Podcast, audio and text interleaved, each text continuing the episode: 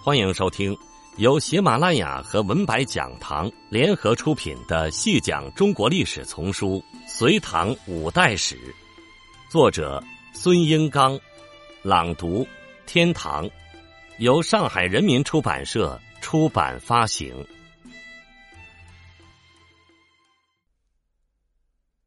第十集，唐朝建立之后。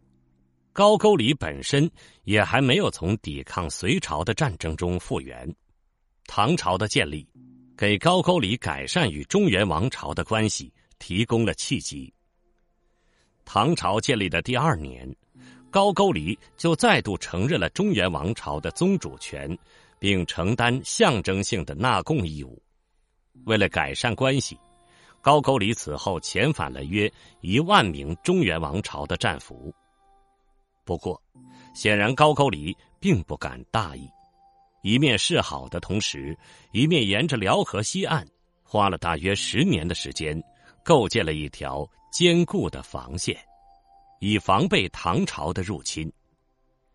这条防线上有许多坚固的堡垒，在后来的战争中，被证明是非常有效的防御工事。高句丽实际上也是以农耕定居为主的文明体，组织严密，并非如突厥一样不稳定。正因为如此，隋唐两朝对高句丽的战争持续了七十年。这场战争牵动着整个东北亚的局势和历史的走向。高句丽和唐朝相安无事，一直持续到唐太宗的统治后期。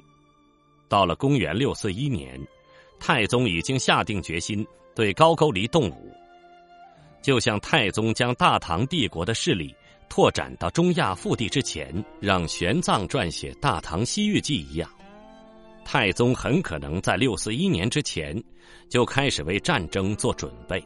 他派遣直方部郎中陈大德开始收集有关高句丽军事防御的情报，同时。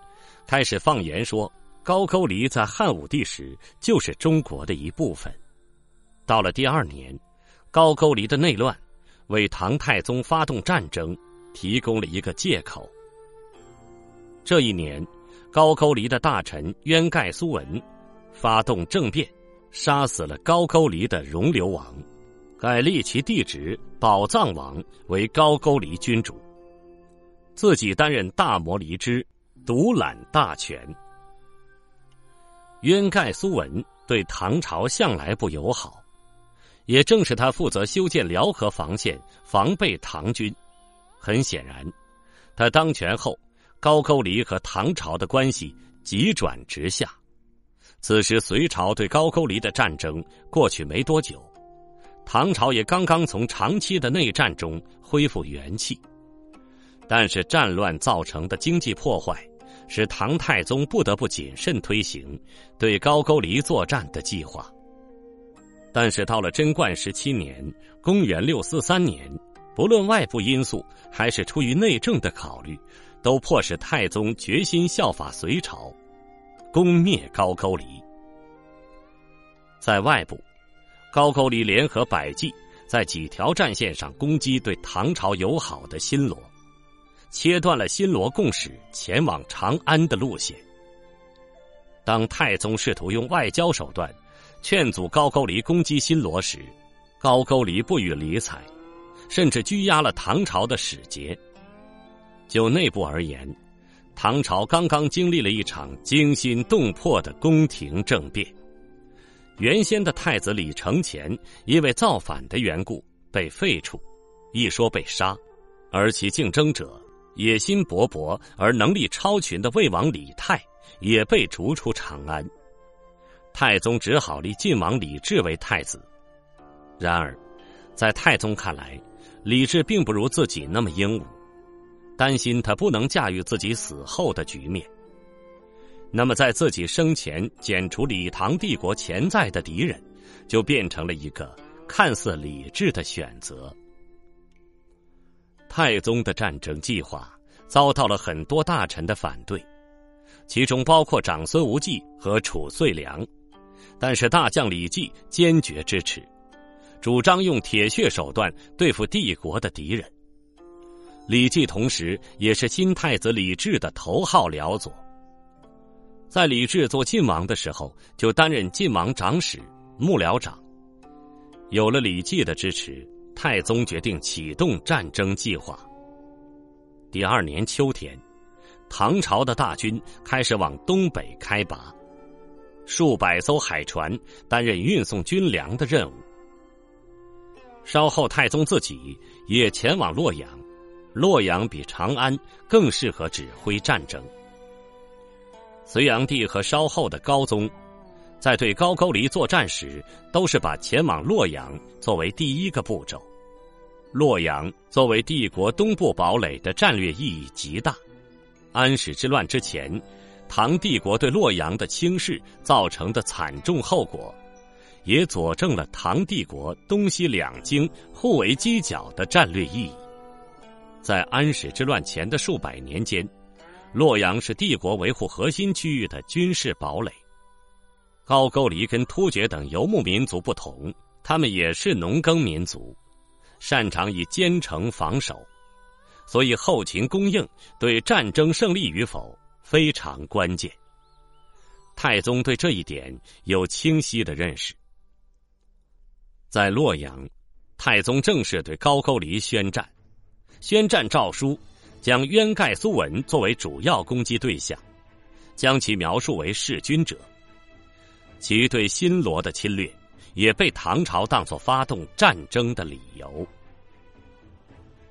太宗在公元六四五年春天抵达东北前线，这时进入了最好的进攻的季节。雨季没有来，而天气也变得温暖。唐军兵分两路。太宗和李绩率唐军主力直扑辽东，而另一唐军名将张亮，则率四万多唐军乘坐五百多艘船只，从海路袭击高句丽的首都平壤。唐军比之前的隋朝军队取得了更大的进展。李绩攻下盖木城，也就是今天辽宁抚顺，进攻辽东城（今辽宁沈阳）。张亮袭取悲沙城。今辽宁金县东，要兵压陆江上。到了五月份，唐军修筑了一条横穿辽河沼泽的堤道，攻克了高句丽重镇辽东城。而之前隋军从未攻克该城，但是唐朝大军没有及时直扑平壤，而是纠结于辽阳西南的安市城，结果在坚城之下。两个月毫无进展，虽然击败了高句丽大将萨延寿，高慧贞率领的援军迫使其投降，但是随着作战季节时间耗尽，唐军只好在严冬到来之前撤军。太宗的这次对高句丽的战争，虽然在军事上取得了一些成果，包括攻占坚城，斩杀大量高句丽生力军。但是，最终没有达到灭亡高句丽的战略目标。唐朝撤军后，高句丽更加傲慢，重新入侵新罗，并拘留唐朝使节，百济也乘机袭取新罗二十余城，并且在其后数年与唐中断了往来。太宗则采取不断发动小规模进袭的办法。意图让高句丽疲于应对，耽误农时，削弱其经济基础。实际上，太宗所采取的这种战术，是往常北亚游牧民族对付中原农耕民族的办法。高句丽也是组织严密的农耕社会，不过，这种不断骚扰的做法到底起到了什么作用，不得而知。公元六四七年和六四八年，太宗都派遣数万唐军侵扰高句丽。其中六四八年，薛万彻带领的三万唐军乘坐战船进入鸭绿江，在今天辽宁丹东附近大败高句丽军。但是，这些局部的军事胜利并不能改变整个局势。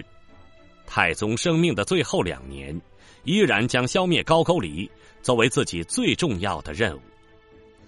公元六四八年，太宗计划在次年以三十万大军彻底灭亡高句丽，但是随着太宗的突然去世，这一计划并未得到实施。